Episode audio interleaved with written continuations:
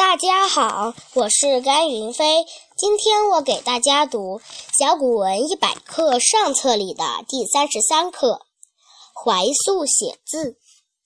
怀素居零陵时，平无纸可书，乃种芭蕉万余株，以蕉叶共挥洒。